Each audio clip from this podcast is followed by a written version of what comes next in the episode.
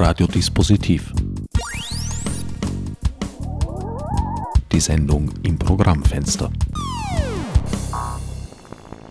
Willkommen bei Radiodispositiv. An den Mikrofonen begrüßen euch diesmal meine Sendungsgäste Ursula Barz, Brigitta Ursula Fuchs und Sebastian Pfütze, neben dem an diesem Sendeplatz vorschriftsmäßigen Herbert Gnauer.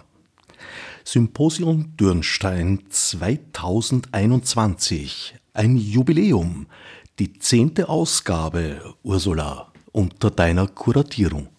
Das ist wahr. Es verwundert mich selbst. Es ist zu meinem eigenen Erstaunen das mittlerweile zehnte Symposium Dürnstein und diesmal steht es unter dem Titel Lebensmittelbildung was uns in schwierigen oder unsicheren Zeiten nähert. Denn die Frage ist tatsächlich, wenn man in so Krisensituationen kommt, was hilft einem da weiter? Da hilft das normale Schulwissen eigentlich wenig. Deswegen kommt Schule im Symposium Dürnstein Nummer 10 auch gar nicht vor. Oder vielleicht nur sehr am Rande. Sondern es geht um so Fragen über Kunst, Wahrnehmung, Geschmack, Selbsthilfe in schwierigen psychischen Zeiten und so weiter und so fort. Wir können das dann im Einzelnen nochmal durchgehen. Auf jeden Fall ist die Idee die, man braucht, um in Krisen zu überleben, verschiedene Fähigkeiten, von denen man maximal das Digitale in der Schule lernt, aber man lernt wenig kommunikative Fähigkeiten und man lernt wenig wie man überleben kann in der Wildnis zum Beispiel oder wenn alles Stricke reißen und man plötzlich dasteht und was er finden muss. Man lernt in der Schule kaum, äh, wie man mit sich selbst umgeht. Und alles das ist eigentlich Thema des Symposiums Dürnstein. O Himmel, man kommt leichter zu seiner Erzeugung als zu seiner Erziehung ließ Georg Büchner seinen Valerio in Leons und Lena sagen. Wäre das auch ein Motto für das zehnte Symposium Dürnstein? Ja, denke schon. Äh, vor allem ist zurzeit ja festzustellen, dass Bildung mit Ausbildung verwechselt wird. Und das ist noch nicht dasselbe, weil, äh, um es sehr pointiert zu sagen, Ausbildung ist eine Form von Abrichtung in höchst komplexer Form. Aber abrichten kann man auch einen Hund. Der wird dann auch bestimmte Sachen können. Und jemand, der eine Ausbildung macht, lernt ganz bestimmte Fertigkeiten und Fähigkeiten, die für einen zukünftigen Beruf hilfreich und wichtig sind. Also dagegen ist eigentlich auch gar nichts zu sagen, nur das ist nicht Bildung. Weil Bildung bedeutet, ich werde in die Lage gesetzt, mein Leben in einer menschlichen Weise und als Mensch zu leben. Und dazu gehört weitaus mehr als zu wissen, wie ich bestimmte Maschinen bediene oder wie ich äh, bestimmte Abläufe einschätze oder selbst fortgeschrittene Fähigkeiten, äh, Labortechniken etc. etc. oder auch medizinische Fragen. Das alles fällt unter den weiten Begriff Ausbildung und nicht unter Bildung. Bildung bedeutet, ich entwickle alle Fähigkeiten, die ich als Mensch mitbringe und das ist nun eine ganze Menge. Also ist Bildung sozusagen äh, etwas, was man sich selbst erarbeiten muss. Man kann nicht erwarten, es zu bekommen, indem man in eine Schule oder andere Institution Fernlernkurse auf YouTube besucht. Dort bekommt man vielleicht ein Wissen vermittelt, das man erst zu einer Bildung machen muss, indem man sich's aneignet und vor allem die verschiedenen Wissensgebiete und Quellen sind ja nicht nur intellektuelle, in Einklang bringt und zu einem Ganzen macht. Habe ich das richtig verstanden? Ja, äh, ich glaube, es ist nicht so, dass man sich das selbst unbedingt beibringen muss. Optimalerweise geschieht Bildung äh, in Beziehungen in der Familie, mit Freunden, mit äh, Vorbildern, mit Lehrern und Lehrerinnen. Das äh, sind ganz wichtige Personen, die auch Bildung vermitteln können und gute Lehrerinnen und Lehrer tun das auch. Aber man muss einfach Bildung von Ausbildung unterscheiden. Und Bildung geschieht wirklich auf vielen verschiedenen Ebenen. Wenn man ich weiß nicht, äh, singt oder wenn man kocht oder wenn man über den Sinn des Lebens nachdenkt und sich Bücher besorgt, wo es darum geht, wie man besser leben kann oder wozu man lebt oder auch Fragen der Ethik. Bildung besteht aber auch zum Beispiel wirklich in körperlichen Fähigkeiten.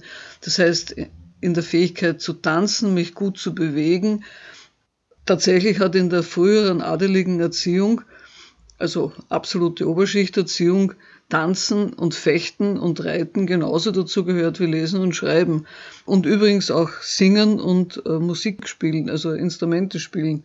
In unseren derzeitigen Schulen äh, ist Bewegung, Musik, Kunst, eigentlich hat man den Eindruck, dass das nicht mehr notwendig ist und das verschwindet irgendwie. Und damit ist natürlich eine ganze große Palette von dem, was menschlich wichtig ist, nämlich Wahrnehmungsfähigkeit, Bewegungsfähigkeit. Bekanntlich hat, hängt beides auch mit der Ausbildung von Intelligenz zusammen, was gut erwiesen ist, aber offenbar vernachlässigt wird. Also alles das verschwindet im Moment aus dem Bildungsbegriff und dagegen richtet sich das Symposium Dürnstein Nummer 10, Lebensmittelbildung. Frau Fuchs, Sie sind Erziehungswissenschaftlerin an der TU Dortmund. Würden Sie sich dem anschließen, dem eben Gesagten? Ja, dem würde ich mich absolut anschließen und ich freue mich ganz besonders über die Einladung, äh, dieses Jahr auch als Referentin aktiv zu werden, äh, da es zu mein, einem meiner Arbeitsschwerpunkte gehört, äh, klassische oder auch antike Bildungstheorien mit aktuellen Bildungstheorien in ein Gespräch äh, zu bringen, äh, klassische Gesichtspunkte, Topoi des Bildungsbegriffs in eine modernere Terminologie äh, zu übersetzen, äh, um sie für den aktuellen Diskurs fruchtbar zu machen. Und äh, mein Anliegen ist eigentlich ähnlich wie das von Frau Barth.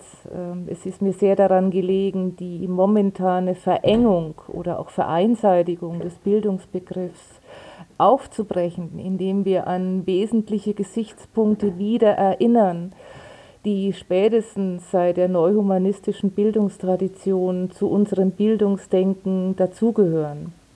Also insofern würde ich das, was Frau Barth hier gesagt hat, uneingeschränkt unterstützen. Bildung und Ausbildung gibt es, seit es Menschen gibt. Was verstehen Sie unter klassischer Bildung? Ich verstehe unter klassischen Bildungstheorien eine eher humanistisch orientierte Bildung. Also der Espresso des Humanismus, wenn Sie mir das erlauben, würde für mich darin bestehen, dass es hier um die Frage geht, was qualifiziert uns Menschen zu Menschen. Ja. Also wie müssen wir Menschen bilden, damit sie die Chance haben, ihre Humanität äh, zu entfalten? Äh, während es bei Ausbildungskonzepten doch eher um verwertbare, anwendbare äh, Fertigkeiten und Kenntnisse geht. Der Humanismus spielt in meiner Wahrnehmung derzeit keine so zentrale Rolle in der Ausbildung und damit aber auch in der Bildung. Ist das ein Back to the Roots aus Ihrer Sicht? Ähm, ja, aber ich versuche schon, ähm, diese Roots zu aktualisieren.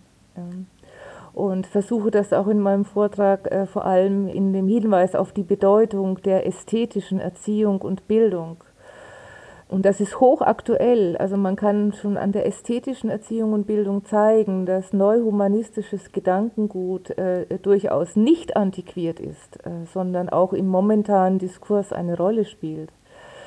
Also wenn man sich auf Schiller zum Beispiel bezieht, vor allem auf seine sehr scharfe Gesellschafts- und Kulturkritik, sein Hinweis auf die Antinomien der Moderne und die kompensatorische Wirkung des Ästhetischen, so kann man sehr leicht sehen, äh, dass Schiller auch heute noch rezipiert wird. Also zum Beispiel durch Jürgen Habermas und äh, die kritische Theorie oder auch im Rahmen der politischen Bildung.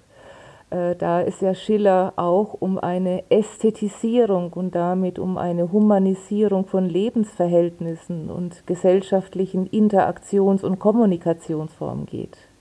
Welche Rolle spielen Erziehungswissenschaften an der Technischen Universität Dortmund? Äh, wir haben an der TU Dortmund äh, sowohl einen Hauptfachstudiengang, also man kann dort den Bachelor und den Master in Erziehungswissenschaft erwerben, aber wir haben vorrangig Lehramtskandidaten. Wir bilden für alle Schulformen aus. Und in Nordrhein-Westfalen ist es so, dass auch angehende Lehrerinnen und Lehrer ein erziehungswissenschaftliches Studium absolvieren müssen. Das hätte ich jetzt eher an einer geisteswissenschaftlichen Fakultät vermutet.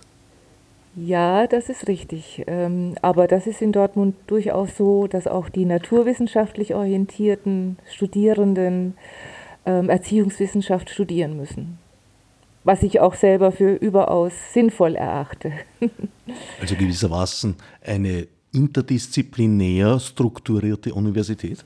Kann man so sagen, ja. ja. Das klingt in meinen Ohren durchaus sehr sympathisch, muss ich sagen. Ja, das ist eine sehr interessante Universität. Ja.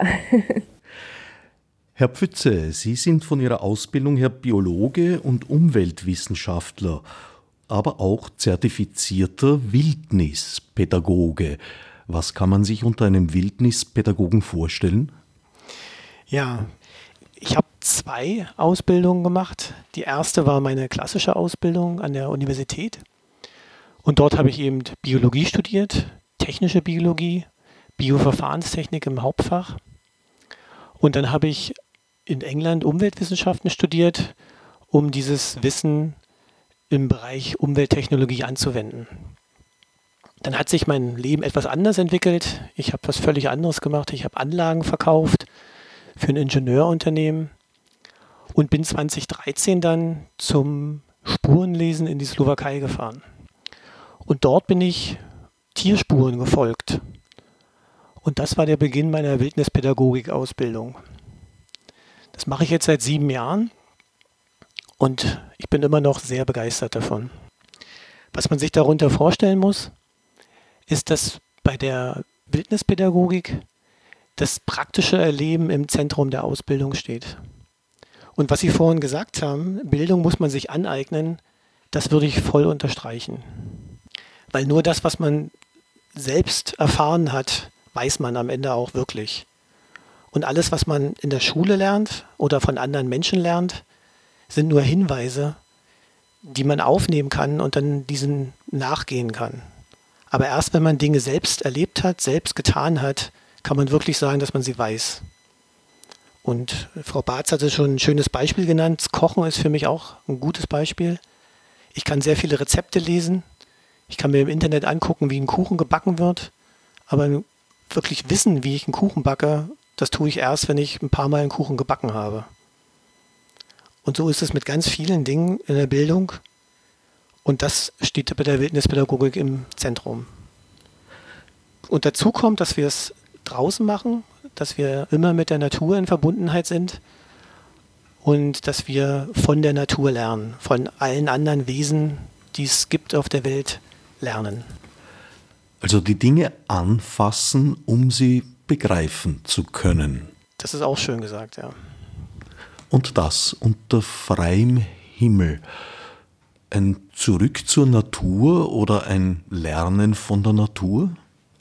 Führt das zu einem sich selbst besser begreifen können? Auf jeden Fall, weil Lernen von der Natur oder Lernen mit der Natur auch bedeutet, dass man seine eigene Natur anerkennt. Und ich glaube, dass eine große Schwierigkeit unserer Zeit ist, dass wir so sehr trennen zwischen Kultur und Natur. Dass wir behaupten, wir könnten ein Leben aufbauen, das von der Natur getrennt ist. Und das ist so völlig falsch, weil es nicht nur die Natur von uns Menschen trennt, sondern die Trennung geht mitten durch uns selbst hindurch. Denn wir sind Natur, durch und durch. Ich denke auch, dass wir eigentlich aus der Natur gar nicht heraustreten können. Und bei sehr vielen Erfindungen, die mir als solche präsentiert werden, denke ich mir, es sind eigentlich eher Entdeckungen, in dem halt Prinzipien entdeckt wurden und dadurch nutzbar gemacht werden können. Ja. Also da möchte ich ein bisschen widersprechen, weil äh, wir sind zwar Naturwesen, aber wir sind in der Lage, künstliche Dinge herzustellen, wie zum Beispiel Plastik, Und wir wissen nicht, was das, oder jetzt wissen wir, was es für Folgen hat, aber wir wussten es sehr lange nicht und haben das für eine tolle, ganz tolle Sache gehalten. Äh, das heißt, wir sind in der Lage, Kombinationen zusammenzustellen, die es so in der Natur nicht gibt, mit Folgen für die Natur und für uns. Und ich denke, das ist natürlich auch ein sehr heikles Thema, aber das nur so als Nebenbeibemerkung. Ich glaube, Wahrscheinlich wird das Symposium Dürnstein 2022 über diese Thematik gehen, aber das ist noch nicht so sicher. Ich bin kein Chemiker, aber für das Herstellen von Plastik war es notwendig, das Prinzip des Polymerisierens zu entdecken. Ob das in der Natur jetzt auch vorkommt, da bin ich leider überfragt. Ja, es kommt in der Natur vor. Bakterien stellen ja ähm, Polybuttersäure her zum Beispiel. Das ist ein biologisch abbaubares Polymer. Also es ist jetzt nicht unbedingt eine Erfindung der Menschen, ähm, Polymere herzustellen. Aber es ist eine Erfindung der Menschen, uns diesen Vorgang, dieses Prinzip nutzbar zu machen. Genau, das ist ein ganz großer Unterschied. Also wir können Möbel herstellen aus Holz, aber wir können das Holz nicht herstellen. Das Holz können nur Bäume herstellen. Aber Plastik können wir schon herstellen. Ne? Also Plastik kommt in der Natur so nicht vor. Gut, vielleicht zur Bildung zurück. Ich denke, dass eines der Probleme der Bildung heute ist, dass es erstens eben Ausbildung ist und zweitens, weil es Ausbildung ist, nicht fragt nach größeren und umfassenderen Zusammenhängen, in denen diese Ausbildungen dann angewendet werden und eingesetzt werden können. Das heißt, äh, man wird erzogen zu einer Art Schraube in einem System, ich übertreibe das natürlich jetzt, aber es ist schon ein Teil davon. Man ist eine Schraube in einem System und das System selbst äh, ist offensichtlich zwar gut funktionierend, aber mit Folgen, die heutzutage, wie man deutlich und zunehmend sieht, ein Problem ergeben. Das heißt, Bildung sollte eigentlich ermächtigen, zu sehen, wohin steuert denn die Geschichte? Wohin möchte ich oder wie ist ein gutes Leben möglich? Das denke ich, ist eine der wesentlichen Aufgaben von Bildung, Menschen zu befähigen, ein gutes Leben zu führen. Und zwar im Kontext des Planeten, weil einen anderen haben wir ja nun mal nicht. Das, denke ich, ist ein wesentlicher Punkt und mir scheint, dass das nicht erfüllt wird zurzeit. Befinden wir uns nach einer längeren Phase, in der sich das Expertentum herausgebildet hat, äh, so weitgehend, dass in manchen Bereichen der Medizin zum Beispiel äh, ja eigentlich ein, ein briefmarkengroßes Gebiet übrig geblieben ist, in dem sich Spezialisten auskennen, die sich aber dann auch schon nicht mehr trauen, außerhalb dieses Gebietes Stellung zu nehmen. Befinden wir uns da sozusagen äh, jetzt in einer Phase, wo das wieder zusammengeführt wird? Ich bemerke, dass eigentlich relativ wenig Projekte stattfinden, die keinen interdisziplinären Ansatz verfolgen. Wie sehen Sie das, Frau Fuchs? Äh, ich bin nämlich da ehrlich gesagt skeptisch, was in tatsächlich geschehende Interdisziplinarität anlangt, aber auf einer technischen Universität sollte ja. Nein, äh, die spielt da eigentlich keine Rolle. Aber das äh, Problem, ähm, das angesprochen wurde von Herrn Gnauer, äh, die Expertokratie, das ist natürlich schon ein Problem, was man im Bildungsdiskurs länger sieht. Und ich darf nur daran erinnern, also ich gehe jetzt äh, von der Entwicklung in Deutschland aus, dass bei uns der Erziehungswissenschaftler Heinrich Roth schon in den 1960er Jahren davor gewarnt hat, dass immer weniger junge Menschen überhaupt noch in der Lage sind, ihre Welt zu verstehen. Und seine Antwort war die sehr strenge Wissenschaftsorientierung des Unterrichts.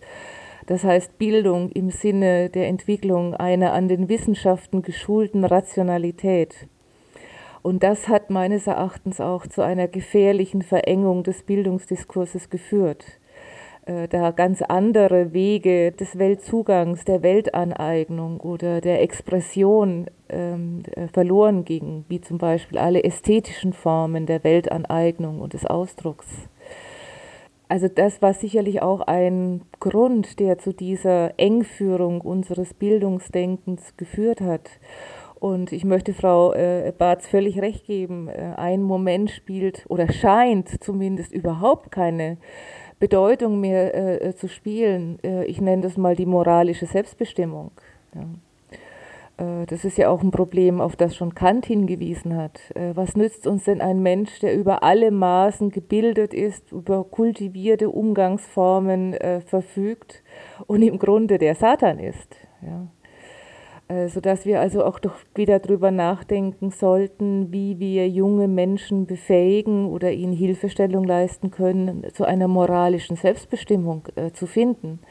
Äh, Frau Barth hat es sehr schön ausgedrückt mit einer guten Lebensführung. Aber im Prinzip äh, ist ja damit nichts anderes gemeint. In sozialer Verantwortung, in Verantwortung unseren Mitmenschen gegenüber oder auch umweltökonomisch gesehen. Wie weit spielt da die Ästhetik eine Rolle? Ja, die Ästhetik spielt insofern eine ganz große Rolle, da sie dazu da ist, die, äh, Herr Pfütze würde vielleicht sagen, die Natur in uns, ich würde vielleicht sagen, die Sinnlichkeit, unsere Gefühle, Emotionen zu bilden, zu kultivieren, Schiller würde sagen, zu veredeln. Ja äh, um zu verhindern, dass unsere Gefühlslage, unsere Emotionen, unsere Triebe, unsere Neigungen uns in einen Zustand der Unfreiheit versetzen. Ja, also ästhetische Bildung kultiviert, veredelt unsere Sinnlichkeit. Und das ist doch auch ein ganz wichtiges Moment, was in dem momentanen Bildungsdiskurs auch eher zu verschwinden scheint. Also das Thema ist eine Selbstdisziplinierung, äh, die sich ja dann auch im zwischenmenschlichen Umgang, in Umgangsformen, in dem guten Ton des Miteinanderumgehens, in, ja man könnte sagen, in einem taktilen Sinn oder in einer taktilen Bildung äh, äußert. Das sind doch Momente, die für die Gestaltung äh, einer humanen Gesellschaft von großer Bedeutung sind. Ihr Referat trägt den Titel Bildung im digitalen Zeitalter. Warum Ästhetik? Ja, also ich knüpfe hier an Schiller an und wage eine ganz provokative These. äh, nämlich, dass Schiller uns äh, Urteilskriterien an die Hand geben kann für eine neue Kulturkritik im Zeitalter des Digitalen. Und äh, ich orientiere mich da vor allem an dem Buch von Andreas Reckwitz, ähm, Die Gesellschaft der Singularitäten zum Strukturwandel der Moderne, in dem Reckwitz sehr scharf analysiert, äh, was denn mit der Digitalisierung zusammenhängt denn er diagnostiziert unsere Gesellschaft zunehmend äh, als eine Affektgesellschaft, äh, in der auch die User digitaler Medien ja ständig darum bemüht sind, äh, nicht nur andere zu beeindrucken, sondern auch selbst affiziert zu werden. Also eine Situation, die zwangsläufig, wie Reckwitz meint, zu einer kontinuierlichen Affektintensivierung führt. Und äh, Kollegen von Ihnen von der Süddeutschen Zeitung haben ja auch mehrmals äh, auf die Verrohung der Kommunikation in unserer digitalen Erregungsgesellschaft hingewiesen. Und ich möchte im Anschluss an Schiller die These vertreten und auch begründen, dass wir angesichts dieser Entwicklung nicht nur eine politische Bildung und eine kritische Medienpädagogik brauchen, sondern vielleicht eine neue und intensivierte Reflexion auf die Bedeutung ästhetischer Erziehung und Bildung. Wie gesagt, in dem Sinne, äh, dass so etwas wie Anstand, gute Umgangsformen auch zu einer Ästhetisierung und damit zu einer neuen Humanisierung gesellschaftlicher Kommunikationsformen führen könnte. Die Entwicklung insbesondere digitaler Kommunikationsformen hat im vergangenen Jahr einen ordentlichen Schub erhalten durch Corona. Auch wir würden einander normalerweise jetzt im Studio begegnen. In Wahrheit sind wir über Studio Link verbunden, eine dankenswerte Software aus der deutschen Podcast-Szene, Open Source, wie ich auch hinzufügen möchte. Das heißt, wir sind über drei Städte, glaube ich, verteilt und kommunizieren über das Internet. Da hat eine große Veränderung stattgefunden, sehr schnell. Und Menschen, die bislang mit digitalen Technologien eigentlich wenig zu tun hatten, waren gezwungen, sich sehr schnell damit abzufinden und darauf einzustellen. Kommt da die Ästhetik unter die Räder? Ich meine nein, äh, sondern auch in dem digitalen Medium, das wir im Augenblick nutzen, können wir eine gewisse Argumentationskultur pflegen. Ja. Und auch das ist meines Erachtens eine Form von Ästhetik. Andererseits muss man natürlich sagen, dass was äh, Ästhetik ausmacht, unter anderem nämlich zu sehen, zu hören, hören ist, findet hier statt, aber zu sehen findet nicht statt, auch riechen findet nicht statt, alles was taktil ist findet nicht statt und letztlich auch nicht sehr viel Bewegung, weil wir müssen alle ziemlich genau äh, am Rechner sitzen, damit das auch ordentlich aufgenommen wird. Also ich denke, das ist so ein bisschen das, was, was mir auffällt äh, bei der sehr starken Digitalisierung, gegen die prinzipiell ja nichts einzuwenden ist, die prinzipiell sehr hilfreich ist, weil man kann dadurch Dinge tun, die man vorher gar nicht machen konnte oder hätte tun können, aber niemand wollte sie tun. Äh, aber man zahlt einen Preis dafür, nämlich den Preis, dass Wahrnehmung sehr eingeschränkt wird, die Wahrnehmungsfähigkeit. Das beginnt ganz banal mit dem Umstand, dass Kinder relativ leicht kurzsichtig werden. Das ist aber auch so, dass eben eine Art des Diskurses oder des Gesprächs stattfindet, wo die vielen nonverbalen Kommunikationsmöglichkeiten, die zwischen Menschen bestehen, wegfallen. Also ich sehe zum Beispiel, wenn ich über Zoom gehe, sehe ich halt einen Kopf. Ich sehe nicht, was die Füße machen, was die Hände machen. Das ist manchmal, speziell wenn es schwierigere Situationen sind in der Kommunikation, manchmal sehr hilfreich. Also man zahlt einen Preis, man kriegt dafür natürlich auch was. Und ich denke, das ist ein Gebiet, das bis jetzt noch überhaupt nicht wirklich nur annähernd vermessen ist. Also beim Symposium Dürnstein wird Jennifer Nicolai, die berufsmäßig äh, versucht, äh, Kindern aus äh, weniger begünstigten sozialen Schichten das Internet nahezubringen oder Arbeit mit dem Internet oder mit, mit Computern nahezubringen, die wird darüber berichten, dass es einfach ein ganz wesentlicher Teil ist, von digitaler Bildung auch zu beachten, in welchem Kontext das passiert. Das heißt, es reicht nicht, jemanden einen Computer hinzustellen und äh, das war's dann, sondern man muss mal sehen, gibt es dort überhaupt einen Arbeitstisch? Ist dort Ruhe? Wie schauen die Familienverhältnisse aus? Etc. etc. Wie funktioniert vor allem auch die Kommunikation?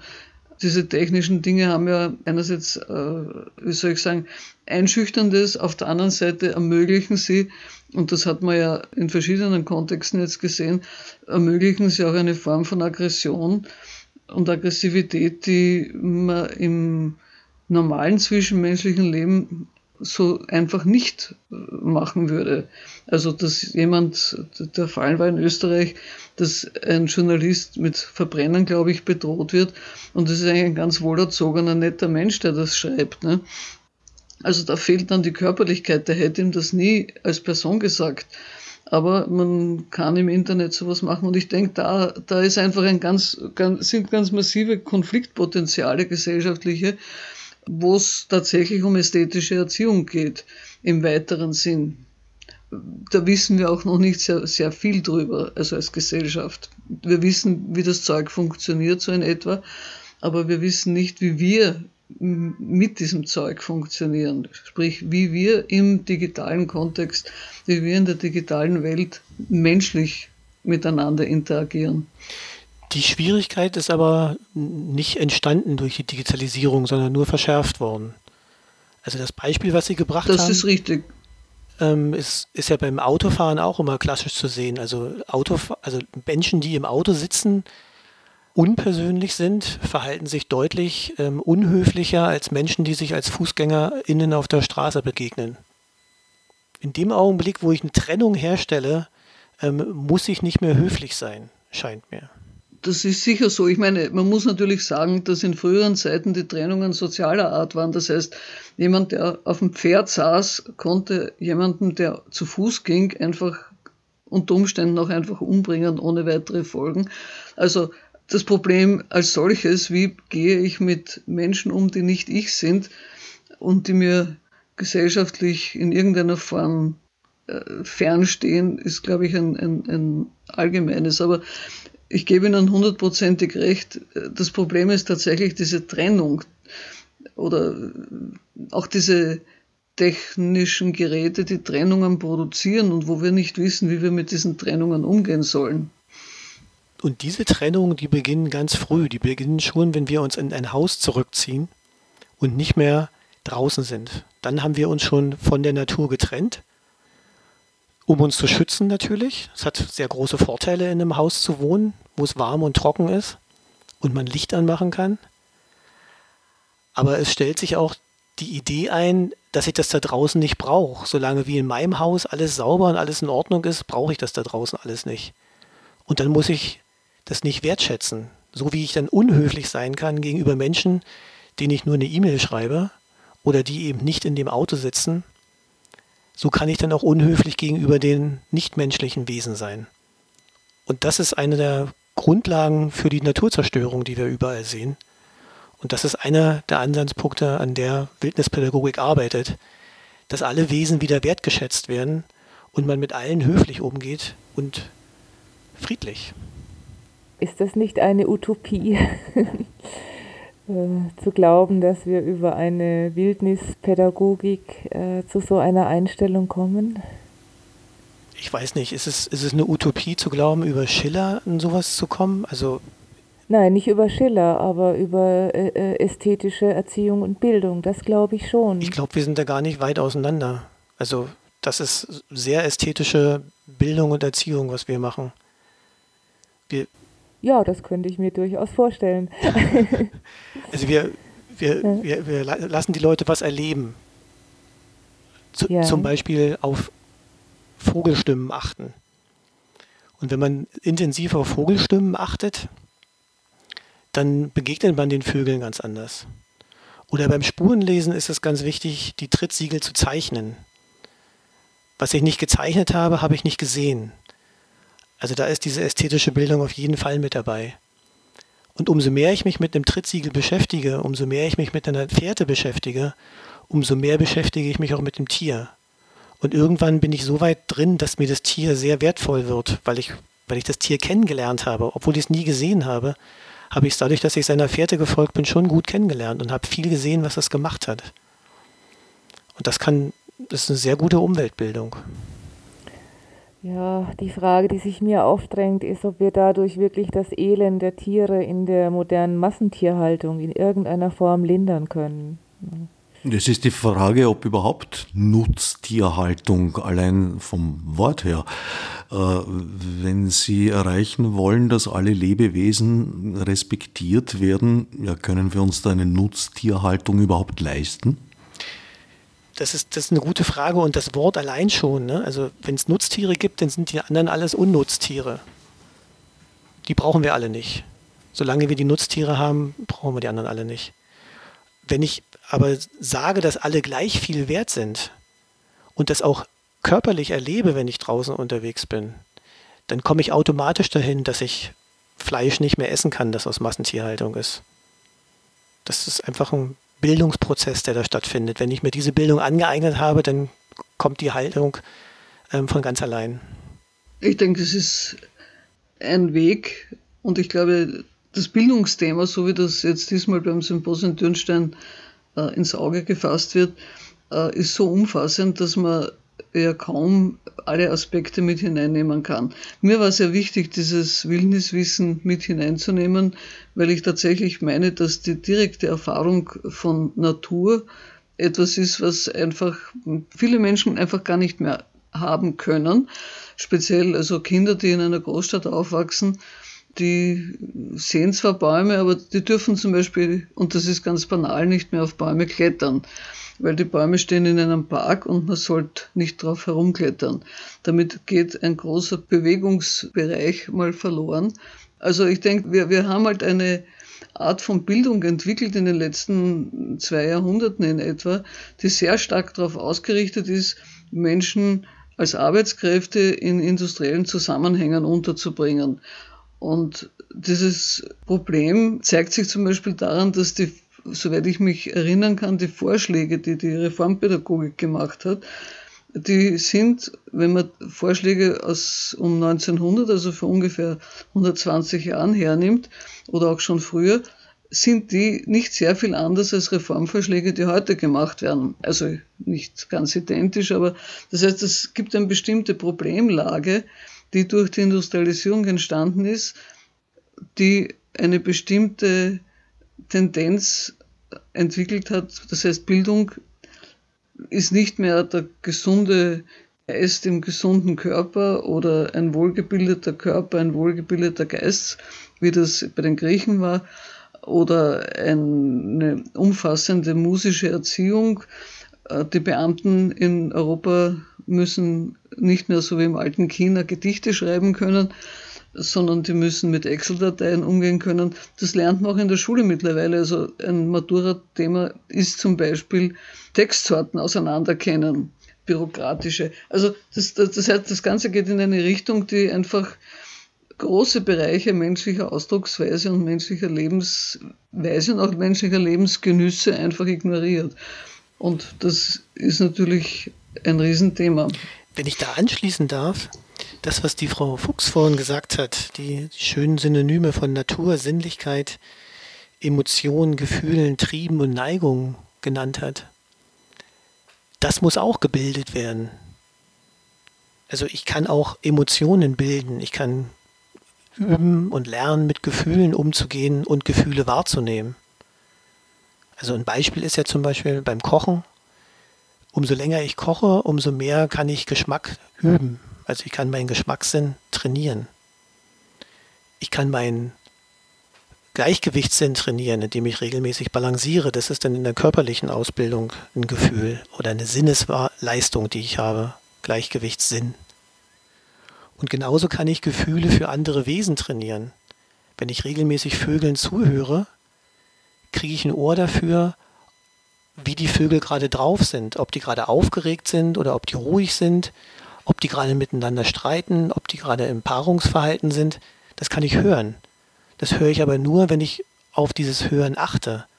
Und wenn ich dann auf meine Gefühle achte, brauche ich gar nicht mehr irgendwie eine Schleife durch den Kopf drehen und sagen, jetzt höre ich die, die Vogelgeräusche und deshalb ist das und das, sondern ich höre die Vogelgeräusche und weiß sofort, was los ist. Ich habe das im Gefühl. Und das ist was, was bei der Naturbildung dann passiert. Und insofern, glaube ich, ich, sind wir sehr nah bei, bei, bei Ihnen, Frau Fuchs, wenn Sie sagen, Sie wollen diese Gefühle bilden. Ja, das ist richtig. Ähm, Frau äh, Barz, wenn ich ganz kurz nochmal äh, zurückgehen darf auf das, was Sie gerade angemerkt haben.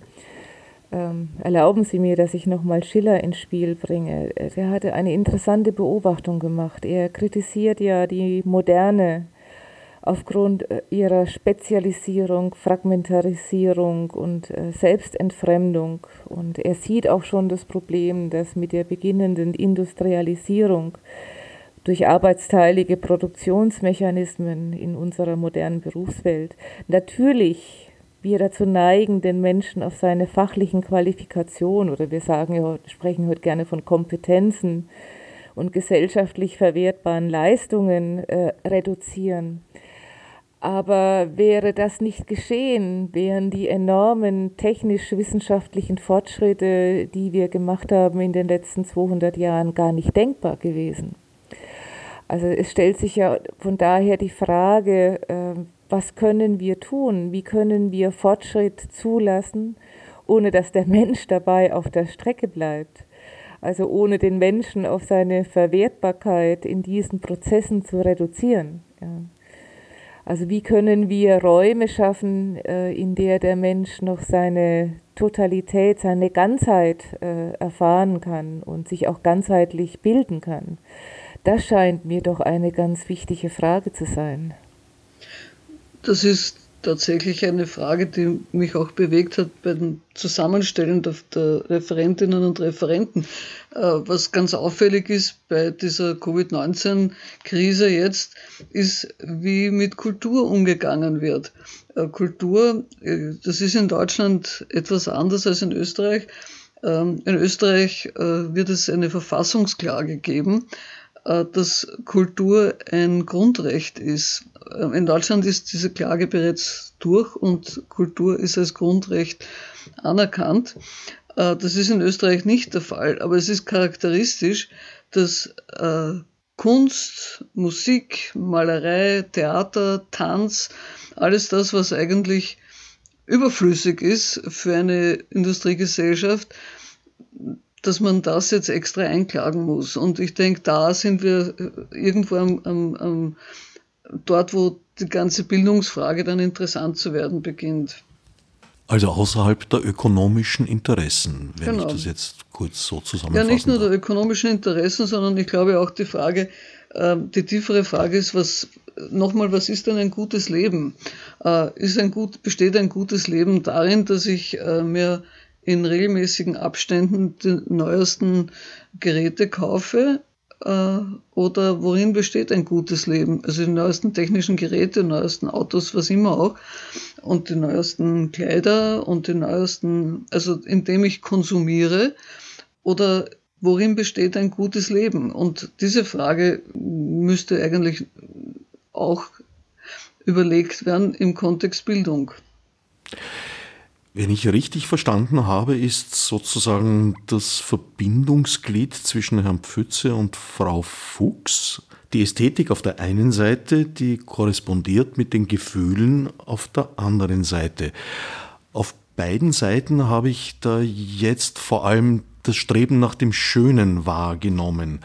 Aber auf beiden Seiten ist ja auch das Negative vorhanden. Also Ästhetik mag zwar landläufig als Synonym für das Schöne an sich gelten, schließt aber durchaus, glaube ich, auch die Auseinandersetzung mit dem Hässlichen mit ein, genauso wie es unter den Gefühlen ja auch negative oder sagen wir mal moralisch negativ bewertete Gefühle gibt, die aber genauso natürlich sind. Da möchte ich doch äh, den Titel des Einführungsvortrags oder des, des Eröffnungsvortrags von Michael Köhlmeier zitieren. Das ist ein Shakespeare-Zitat. Gebt der Natur nur das, was nötig ist, so gilt des Menschen Leben wie das des Tiers. Das heißt, wenn man Menschen nicht mehr gibt als nur unbedingt das Lebensnotwendige, dann unterscheidet sich der Mensch vom Tier nicht sehr. Äh, Tiere haben auch Gefühle aller Art. Der Unterschied ist, dass Menschen sich selbst kultivieren können. Das ist in allen Gesellschaften in irgendeiner Form der Fall. Und die Frage ist halt, wie wollen wir uns denn als Gesellschaft heute diese Selbstkultivierung anlegen? Ist Selbstkultivierung primär an Nützlichkeit orientiert? Ist es sinnvoll, wenn die Wirtschaftskammer oder die Industriellen Vereinigung äh, im Wesentlichen die Unilehrpläne bestimmt? Oder was ist denn eigentlich wichtig im Leben? Und ich glaube, das ist, das ist so die, tatsächlich die, die Frage dahinter. Es ist nicht nur die Frage des Schönen oder des Hässlichen, sondern es ist die Frage, wie lebt sich's gut? Was muss ich können, um mit diesen verschiedenen Aspekten, die mein Leben ausmachen, in einer Weise umzugehen, dass ich banal gesagt zufrieden bin. Man kann ja, wenn man äh, ein äh, bisschen in die phylogenetische Entwicklung äh, der Menschen zurückschaut, sehen, äh, dass der Mensch eigentlich immer schon so etwas wie einen ästhetischen Bildungstrieb hatte. Das zeigt sich ja schon an den primitiven Höhlenmalereien. Das zeigt sich aber auch daran, dass Menschen schon in der Frühzeit äh, damit begonnen haben, äh, Gegenstände des Alltags, nützliche Gebrauchsgegenstände schön zu gestalten. Also man kann vermuten, das ist uns eigentlich in unserer Natur gelegt, äh, dass wir diesen ästhetischen Bildungstrieb haben und auch umzusetzen suchen. Und ich glaube, wir sollten uns auch wieder daran erinnern, woran Platon schon hingewiesen hat, dass ästhetische Erziehung damit beginnt, dass wir in Kindern so etwas wie eine Sensibilität für schöne Formen, äh, äh schöne Materialien oder auch die Schönheit der Natur, äh, Herr Pfütze, sensibilisieren und äh, Kindern schon die Chance geben, in der bloßen Kontemplation äh, Befriedigung zu finden.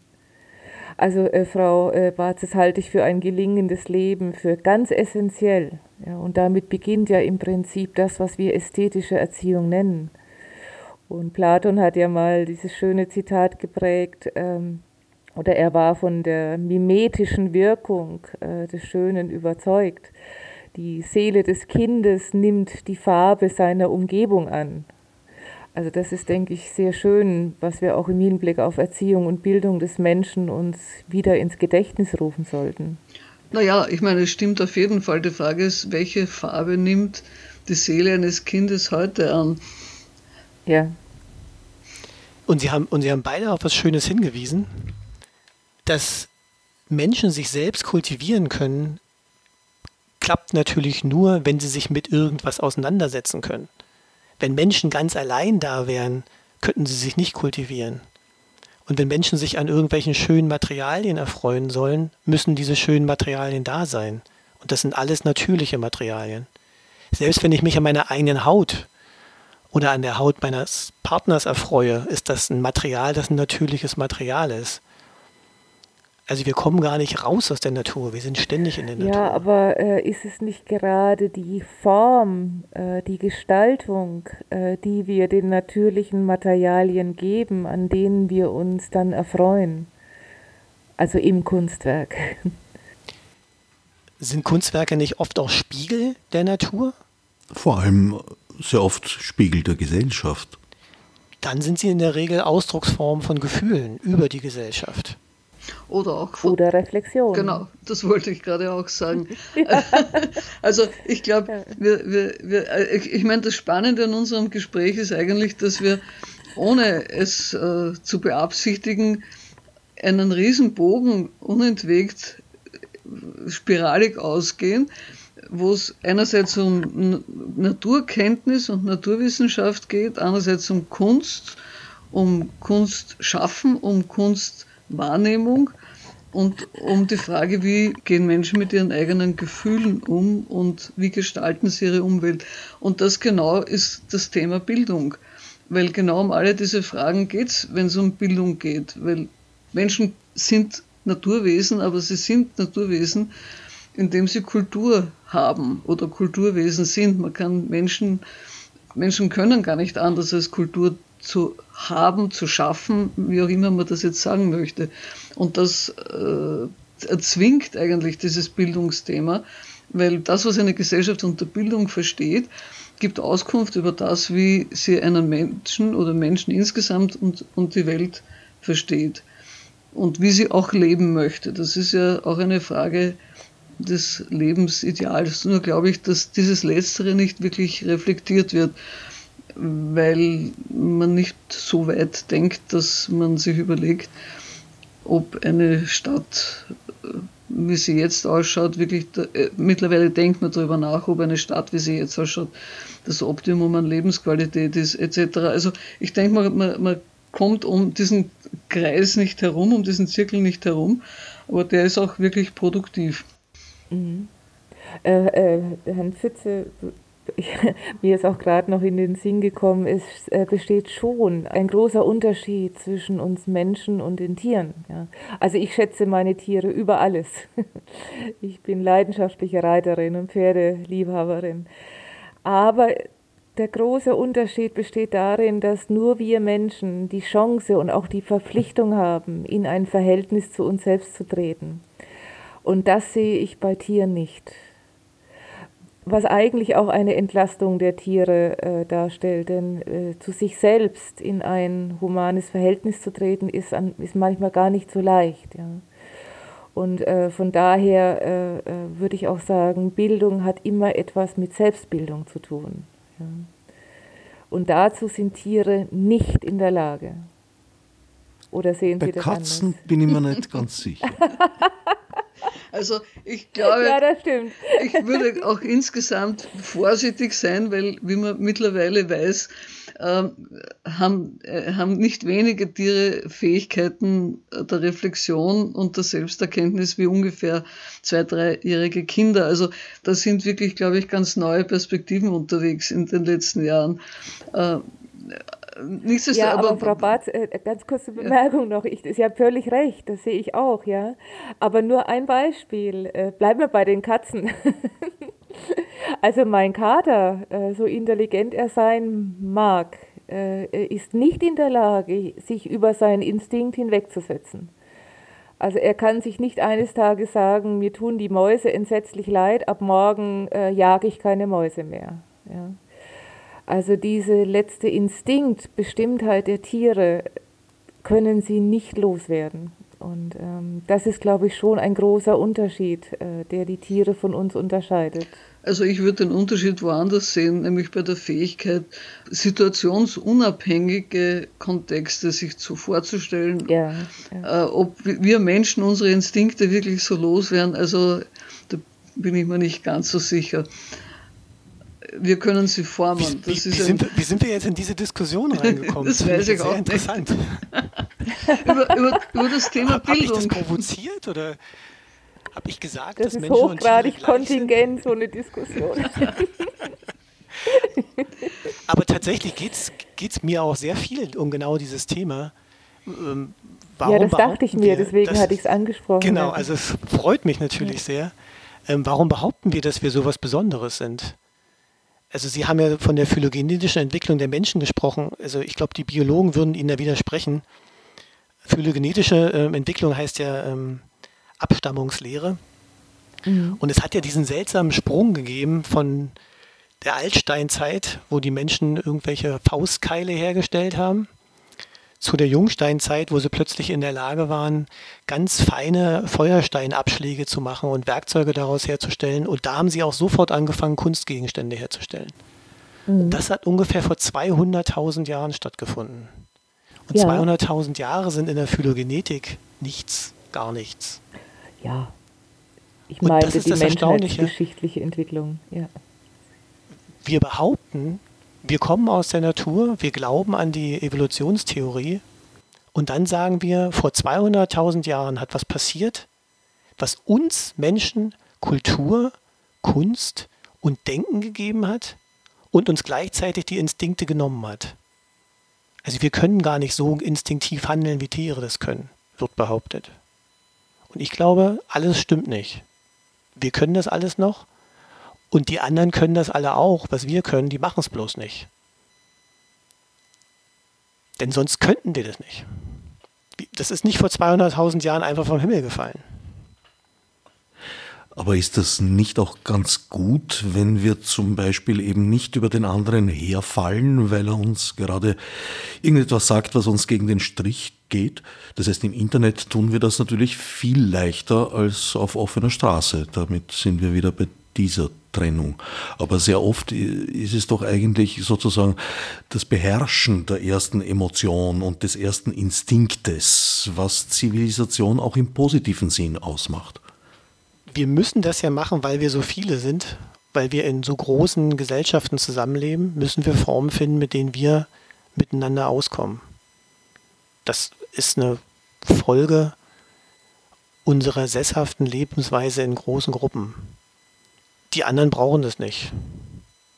Und ich glaube, der große Unterschied zwischen Menschen und Tieren ist, dass wir Menschen durch die Art und Weise, wie wir uns unterhalten, wie wir miteinander sprechen, ein Denken geschaffen haben, das viel stärker in die Zukunft und viel stärker in die Vergangenheit geht. Und wenn Tiere im ersten Impuls sich gegenseitig anfauchen, um mal bei Katzen zu bleiben, dann ist es in dem Augenblick geklärt. Menschen unterdrücken diesen ersten Impuls und tragen den dann mit sich, um dann irgendwann Rache zu üben oder traurig zu werden. Das ist ein ganz großer Unterschied zwischen uns Menschen und den anderen Tieren. Aber ich könnte mir jetzt keine Gesellschaft vorstellen, Herr, Herr Pfütze, wo wir uns einfach ungehemmt anfauchen. Also ich würde sagen, das ist schon eine Form von Bildung, äh, dass ich gelernt habe, meine Affekte äh, zu kontrollieren und den Anstand zu wahren. Also das garantiert auch, meine ich, einen menschlichen, humanen Umgang. Absolut, ähm, völlig richtig. und das andere ist natürlich, dass es eigentlich äh, allenthalben auch Selbstkultivierungswege gibt, die genau versuchen, diese Spontaneität einerseits äh, wieder zu finden und gleichzeitig aber die zivilisierten Formen auch beizubehalten. Heutzutage findet, kommt das dann mehr so aus den asiatischen Bereichen, aber im Prinzip hat das jede Gesellschaft in irgendeiner Form entwickelt, weil genau dieses Manko, äh, dass die Spontaneität weg ist und äh, die Gefühle unterdrückt werden, äh, sich tatsächlich auch negativ auswirken kann, eben indem man depressiv wird oder heimlich aggressiv wird, etc. etc. Also wir haben heute vielleicht die Psychotherapie dafür, aber im Prinzip ist das einfach eine Situation, die Menschen ausmacht äh, und tatsächlich unterscheidet von Tieren. Ja, das und natürlich auch das, was wir doch umgangssprachlich Taktgefühl nennen. Also das, die Sensibilität für Situationen und andere Menschen, äh, die, äh, das Taktgefühl, das uns sagt, wann wir was sagen können und wann wir lieber still sind, wann wir jemanden zu nahe treten und als Person verletzen. Also das sind doch Dinge, da würde ich sagen, die gehören doch auch zu dem dazu, was wir Bildung nennen. Ja, auf jeden Fall. Einen sehr grundsätzlichen Zugang wählst du, Ursula, in deinem Referat.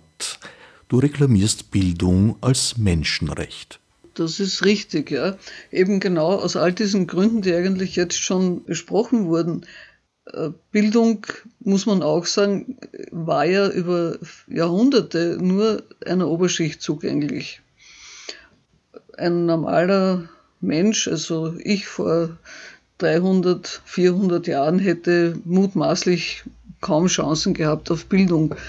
Ähm, vielleicht, wenn ich Glück gehabt hätte. Das heißt, ich hätte nicht lesen gelernt, ich hätte nicht schreiben gelernt. Viele haben das nicht gelernt. Heute gehört das selbstverständlich dazu. Aber das, was Bildung im umfassenden Sinn ausmacht, weil lesen und schreiben muss man heute können. Man muss sogar Computertechniken können, weil sonst kann man nicht einmal einen Gabelstapler fahren oder äh, nicht, selbst der Mistwagen, glaube ich, wenn der kommt, muss er von Menschen bedient werden, die mit dieser Technik umgehen können und dazu müssen sie lesen, schreiben, rechnen können. Also das heißt, das fällt schon in den Bereich der Ausbildung hinein mittlerweile. Aber das, was Bildung eigentlich ausgemacht hat, äh, nämlich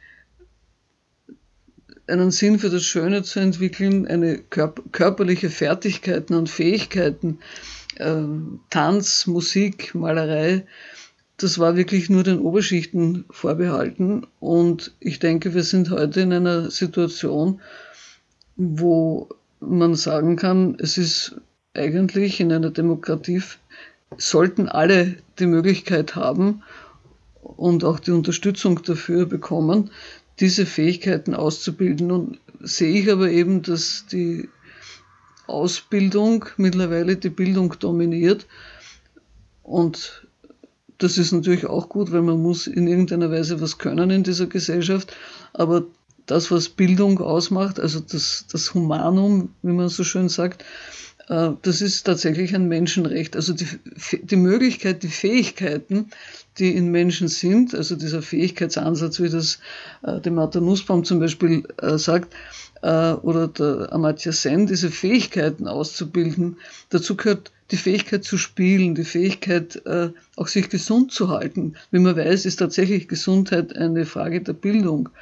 Äh, also da gibt es ein ganz breites Spektrum, äh, wo Bildung wichtig ist, aber Bildung eben jetzt nicht im Sinne von Ausbildung, sondern von Bildung im Sinne von, wie lebe ich als Mensch in einer guten Weise. Und das, finde ich, ist ein Menschenrecht.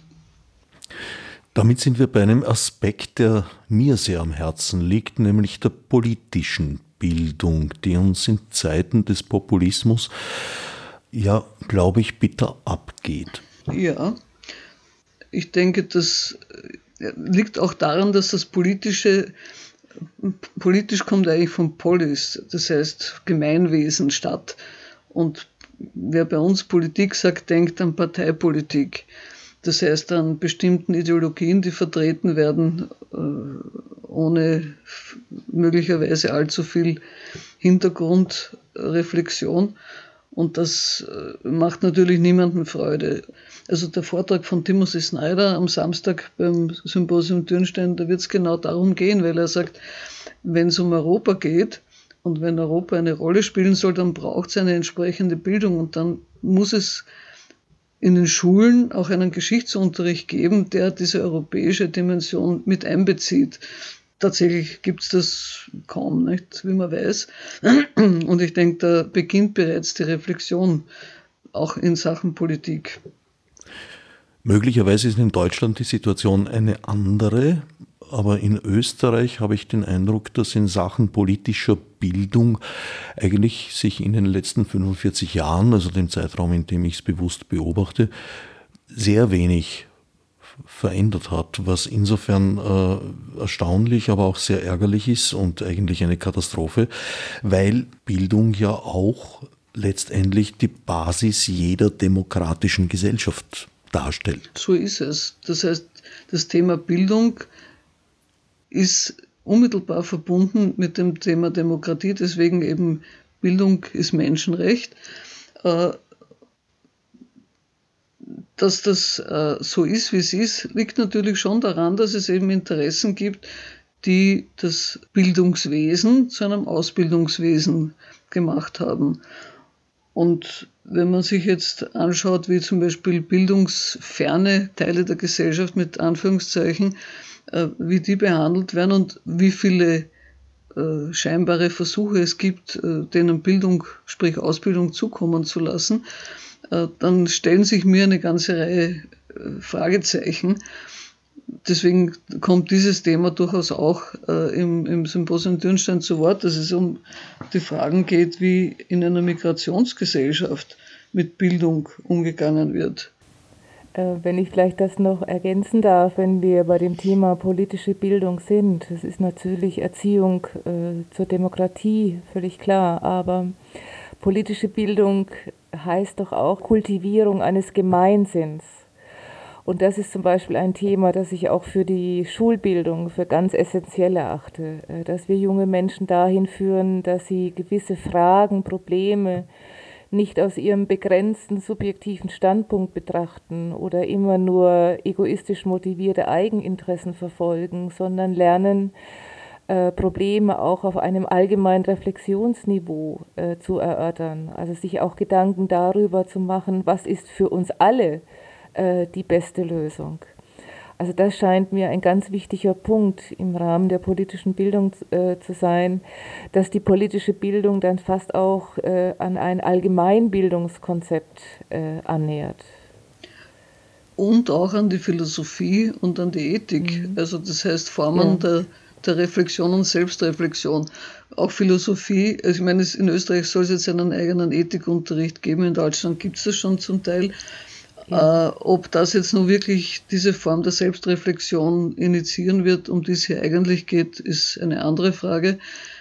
Philosophie zählt zu den Fächern, die so wie Turnen, also Sport, Musik, Kunst äh, zurückgeschraubt werden. Also das heißt, alles, was sozusagen diese Reflexivität hineinbringt in eine Gesellschaft, passt zu dem Konzept Ausbildung offenbar nicht sehr gut. Ja, vor allem passt es nicht zu dem sogenannten Literacy-Konzept, äh, das ja von PISA favorisiert wird. Ne? Ja, und das PISA-Konzept ist ein, ein, kein Bildungskonzept im, im, im klassischen Sinn, ja. sondern es ist ein Ausbildungskonzept. Exakt, ja. Wobei ja nichts einzuwenden ist dagegen oder ganz im Gegenteil. Es ist natürlich wichtig, dass man lesen und schreiben kann und dass man rechnen kann und das in einem relativ hohen Ausmaß. Aber damit äh, ist ja noch nicht gesagt, dass jemand gebildet ist. Oder damit ist auch nicht gesagt, dass diese Person tatsächlich in der Lage ist, dann für sich und für andere Verantwortung zu übernehmen. Wenn man lesen und schreiben lernt und lehrt, sollte man auch mitlehren, dass damit auch negative Aspekte verbunden sind. Oder dass ich durch Lesen lernen nicht Wissen lerne. Nur weil ich was gelesen habe, weiß ich es noch nicht. Und das wird nicht vermittelt. Und da gibt es dieses schöne Zitat von Sokrates, denn diese Erfindung, die Schrift, wird den lernenden Seelen viel mehr Vergessenheit einflößen aus Vernachlässigung des Gedächtnisses weil sie im Vertrauen auf die Schrift sich nur von außen vermittels fremder Zeichen erinnern werden, nicht aber innerlich selbst und unmittelbar. Ich, ich finde das sehr wichtig zu betonen, dass man verschiedene Bildungsangebote macht. dass sich Menschen selbst erarbeiten können, was ihr Bildungsweg ist. Denn einige Menschen sind handwerklich begabt, andere Menschen sind körperlich begabt, andere sind künstlerisch begabt und andere können gut rechnen. Und dann wird Mathematik so bevorzugt und alle, die gut rechnen können, sind ganz toll. Und jemand, der nur gut Sport macht, na, wenn er nicht gerade ein ähm, Extremsportler wird, dann wird aus dem nicht viel werden. So ist unsere Gesellschaft angelegt. Und ich finde das ziemlich gut, was insgesamt heute gesagt wurde, dass es darum geht, ein gutes Leben zu führen, den Menschen zu ermöglichen, herauszubekommen, was für sie selbst ein gutes Leben ist. Und das bedeutet, bei sich zu sein und auf seine eigenen Gefühle zu hören. Das bedeutet nicht, dass man sofort die auslebt in dem Augenblick, aber wenn man sie wahrnimmt und damit umgehen kann, kann man seinen eigenen Bildungsweg besser finden und damit auch ein gutes Leben für sich. Symposion Dürnstein 2021, das zehnte seiner Art, wird 4. bis 6. März 2021 stattfinden und zwar online. Und umsonst. Das heißt, es kann jede und jeder, der gerne teilnehmen möchte, sich anmelden und dann kostenlos mit Vergnügen am Symposion Dürnstein teilnehmen zu Hause, das ist der Nachteil, dafür der Vorteil, es ist ganz frei zugänglich. Nähere Informationen unter www.symposiumdürnstein.at. Dürnstein mit UE und in einem durchgeschrieben. Wie weit findet es tatsächlich nur im digitalen, virtuellen Raum statt? Es wird doch Versammlungen in Dürnstein selber auch geben. Ich habe irgendwas gelesen im Programm, das von dort aus übertragen wird. Äh, es wird nicht aus Dürnstein übertragen, weil dort die Möglichkeit des Übertragens nicht besteht. Sprich, es gibt kein funktionierendes WLAN, kein ausreichend funktionierendes. Äh, wir werden in der Minoritenkirche in Krems sein und manche Referentinnen und Referenten werden in Natur in Krems auftreten. Äh, manche, wie zum Beispiel Frau Fuchs und Herr Pfütze, werden von zu Hause aus teilnehmen über Zoom, aus dem banalen Grund, dass die Grenze zwischen Deutschland und Österreich zurzeit recht dicht ist und Covid-19 einfach Reisen aller Art weitestgehend verhindert. Zuschauer und Zuschauerinnen kann es keine geben, aus genau diesem Grunde. Aber wir werden versuchen, ein möglichst interessantes und lebendiges Symposium zu gestalten und dafür bietet das Internet natürlich dann wieder eine Reihe Möglichkeiten, denn mit Hilfe von Breakout Rooms kann es ganz andere Diskussionen geben, als man in Live erzeugen könnte oder möglich machen könnte. Also so hat halt alles seine guten und seine schlechten Seiten, wo Vorteil der Nachteil, wo Nachteil der Vorteil. Ich gehe davon aus, es wird das zehnte Symposium Dürnstein ein besonderes Symposium in jeder Hinsicht und ein schönes. Einen kleinen Ausblick haben wir ja schon erleben dürfen. Mit der lebhaft meandernden Diskussion wurden ja sehr viele Aspekte einerseits beleuchtet, andererseits wurde auch sehr deutlich, dass die Themen den Vortragenden tatsächlich ein persönliches Anliegen sind. In diesem Sinn danke ich Ursula Barz, Brigitta Ursula Fuchs und Sebastian Pfütze für das Gespräch und allen anderen für geliehenes Gehör. Als Nef Margot mit Monesi. Fichte subsidiar